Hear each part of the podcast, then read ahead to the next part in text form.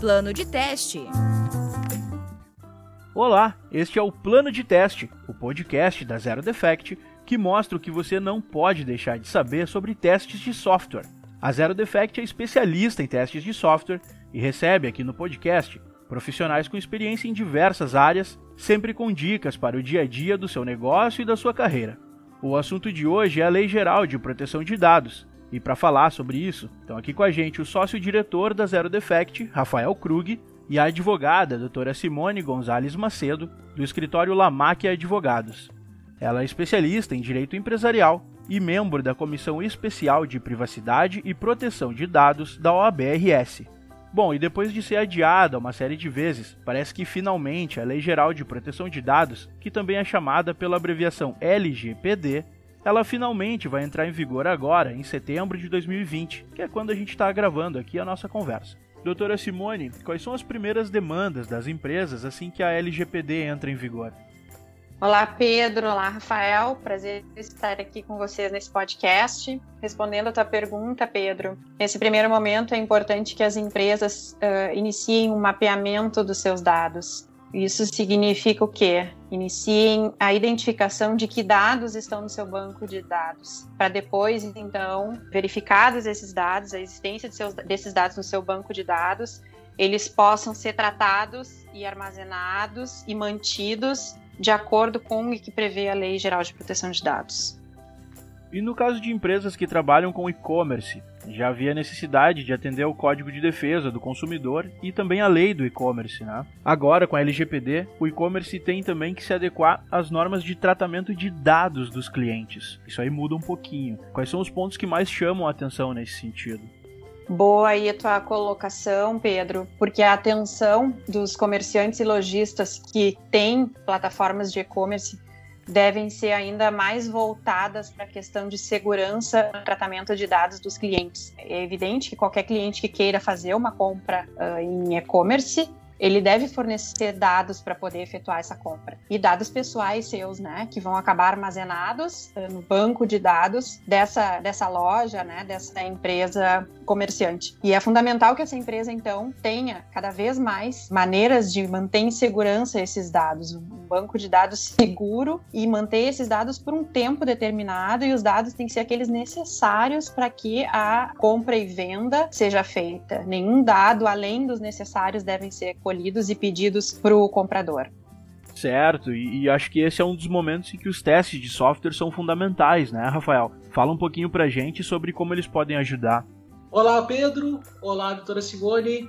É uma satisfação muito grande estar aqui hoje com vocês falando um pouquinho de teste de software e como o teste de software está se interrelacionando com o direito, mais especificamente da questão da Lei Geral de Proteção de Dados. Então, na verdade, o teste de software ele é um leque muito grande que ele tem é, diversas disciplinas e uma das disciplinas é o teste de segurança, né, o teste de invasão, ou também muito conhecido como o teste de hacker ético, onde eu vou tentar hackear esse, esse sistema de uma forma ética para poder identificar quais são os os tipos de problemas ou vulnerabilidades que, por exemplo, um e-commerce precisa estar seguro para não ter vazar informações. No caso do e-commerce, que nem a, a, doutora Simone comentou, é muito necessário que a gente verifique que esse e-commerce está seguro, que ele ofereça um ambiente seguro para os dados dos consumidores que estão é, fazendo as suas compras lá e nós temos que fazer várias validações como auditores de, de teste em si, de, na questão de segurança, para verificar que esses dados não vão vazar. Então, por exemplo, o, a questão do teste de segurança ela ataca hoje três principais pilares. O primeiro pilar é a aplicação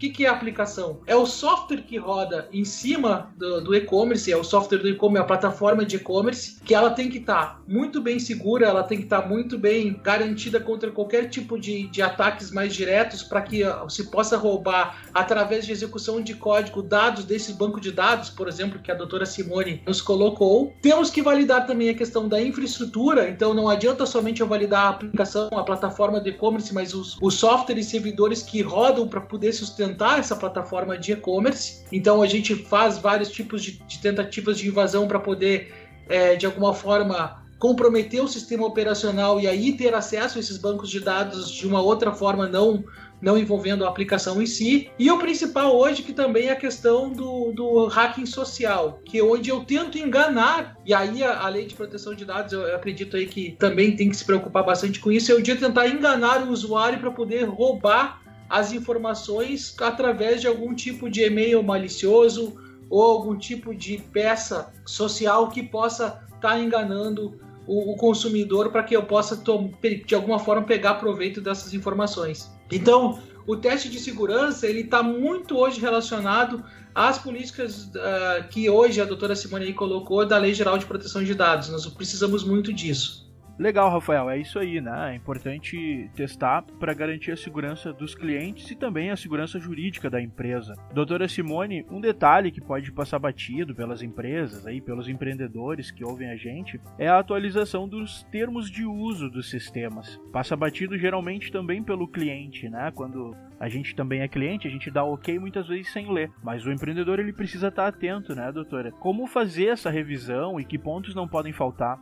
É importante, Pedro, que o empresário fique atento aos princípios que a lei geral traz no seu corpo. princípio da finalidade, da adequação, da necessidade, do livre acesso, da segurança. Explicando um pouquinho rapidamente de cada um, o princípio da finalidade entra lá no que eu falei inicialmente, né? O dado, ele tem que ter uma finalidade específica para estar no banco de dados da empresa. Então, no caso do e-commerce, existe um propósito para que aquele dado seja pedido para o titular de dados para que aquela compra seja efetivada. O dado tem que ser adequado. Numa compra, por exemplo, não vai se pedir o tipo sanguíneo da pessoa, vai se pedir uh, nome, endereço, CPF, dados de financeiros, cartão de crédito, são os dados adequados. E aí já complemento então com o princípio da necessidade. São os dados para que a relação contratual ali ela se estabeleça, né? Depois de feito isso, os dados são armazenados pelo e-commerce, né? Pelo, ficam armazenados no banco de dados do e-commerce. A partir disso,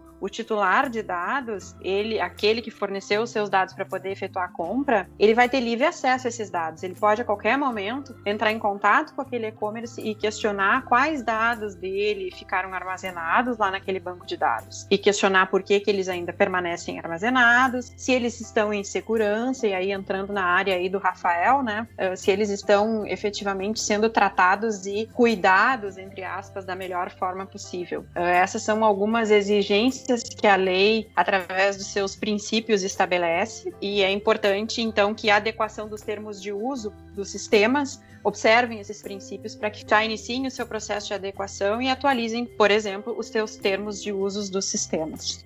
Rafael, e para garantir que esse acordo dos termos de uso ele não seja descumprido, as empresas precisam testar bastante os requisitos de software, é isso? Pedro, é perfeita a colocação da doutora Simone, porque essas questões, esses requisitos, eles têm que ser muito testados, mas antes de tudo tem que ser feito um desenvolvimento muito muito bem feito também. Hoje nós temos uh, guias, por exemplo, como a WASP, que é Open Web Application Security Project, que permite e traz boas práticas para que os desenvolvedores de software possam construir softwares de uma forma segura, exatamente para cumprir esses requisitos que a doutora Simone colocou aqui na nossa conversa de hoje. Vou dar um exemplo muito básico para vocês. Hoje todo mundo eh, acaba aceitando né, um cookie quando entra lá agora no site de e-commerce tá dizendo que uh, esse site ele utiliza cookies e que a pessoa está de acordo com isso. Se um programador ele não tiver toda a questão dele é, muito bem definida, por exemplo, quando for criar um cookie via sistema e deixar ele com um padrão de cookie seguro, ou, por exemplo, HTTP only, que é um, é um HTTP only, por exemplo, abrindo algum tipo de brecha para um usuário ter os seus dados de alguma forma de sessão, o seu cookie de sessão roubado, por exemplo, e eu me fazer me passar por outra pessoa. Então, essas questões de como se desenvolver de uma forma muito segura o software e depois testar realmente a robustez dele para essa questão desses parâmetros que a doutora Simone comentou, ela é extremamente necessária. Caso contrário, aí eu acredito que a pessoa é, iria estar, é, ou empresário, né, iria estar se enfrentando aí um, um problema de multa muito grande aí por algum tipo de fraude ou vazamento de informações. Não, legal, Rafael. É importante os empreendedores e desenvolvedores que acompanham a gente ficarem atentos aí a esses requisitos, né? Porque geralmente o pessoal do desenvolvimento de software tem a, a exata noção de que refazer, e principalmente em questão de segurança, buscar esses erros e corrigi-los, além de dar dor de cabeça, porque pode ter algum problema até localizar esses erros, dá mais trabalho do que já desenvolver da maneira correta, né, Rafael? Perfeito, exatamente isso. E, e aí é, é, o, é o caso que depois acaba criando algum tipo de problema, né? Que a gente acaba, de certa forma, tentando descobrir onde é que estão as vulnerabilidades para por uma questão de multa. Eu hoje desconheço quanto custaria essa multa, até eu não sei se a doutora Simone poderia nos esclarecer sobre isso, mas nossa questão de realmente defender essas vulnerabilidades e achar essas vulnerabilidades é, no fundo, é para evitar uma multa para o empresário, né? É, legal, Rafael, e é justamente o que eu queria saber da doutora Simone agora. Se algo deixar de ser cumprido, quais são as sanções que as empresas podem sofrer? E já aproveito para perguntar também se a LGPD prevê algum tipo de punição à pessoa física. Bem lembrado aí, Rafael e Pedro. As sanções previstas na lei são bem importantes. Elas entram em vigência somente em agosto de 2021 e sanando aí a curiosidade de vocês, elas vão desde advertência até multas que podem ser simples de, e correspondentes a 2% do faturamento da empresa com uma limitação a 50 milhões de reais por infração ou uma multa diária também, de acordo com esse teto, até bloqueio dos dados pessoais em uso, eliminação desses dados eh, do, do, banco de dados e a proibição até mesmo do exercício das atividades dessa empresa relacionadas a tratamento de dados. Isso é, é importante lembrar, né? Porque para as empresas, por exemplo, de e-commerce, isso tem uma repercussão muito forte, né? Imagina, eh, não sei o que, que, seria pior, se uma multa em 50 milhões por infração ou se a proibição uh, parcial ou total aí do exercício das atividades, porque todas as atividades de um e-commerce elas têm relação com tratamento de dados, né? O e-commerce funciona basicamente tratando dados. Então é algo que se tem que ter total atenção. E também com relação às sanções, é importante lembrar que não é somente elas que devem estar em mente do empresário, né? Porque elas entram em vigor somente em agosto de 2021 e até lá a lei já vai estar aí com quase um ano de vigência e o titular de dados ele vai poder cobrar tratamento adequado dos seus dados. Então, por exemplo, ele pode entrar com uma demanda judicial se ele se sentir lesado pelo uso indevido dos seus dados pessoais embora as sanções administrativas da lei só entrem em vigor em agosto de 2021. O que eu quero dizer com isso é que o acesso ao judiciário ele vai estar livre, né? O tratamento de dados, então, ele tem que ser iniciado a partir do início da vigência da lei, para que ele não corra nenhum risco aí de ser punido de alguma forma, mesmo que não seja através das sanções previstas na Lei Geral de Proteção de Dados.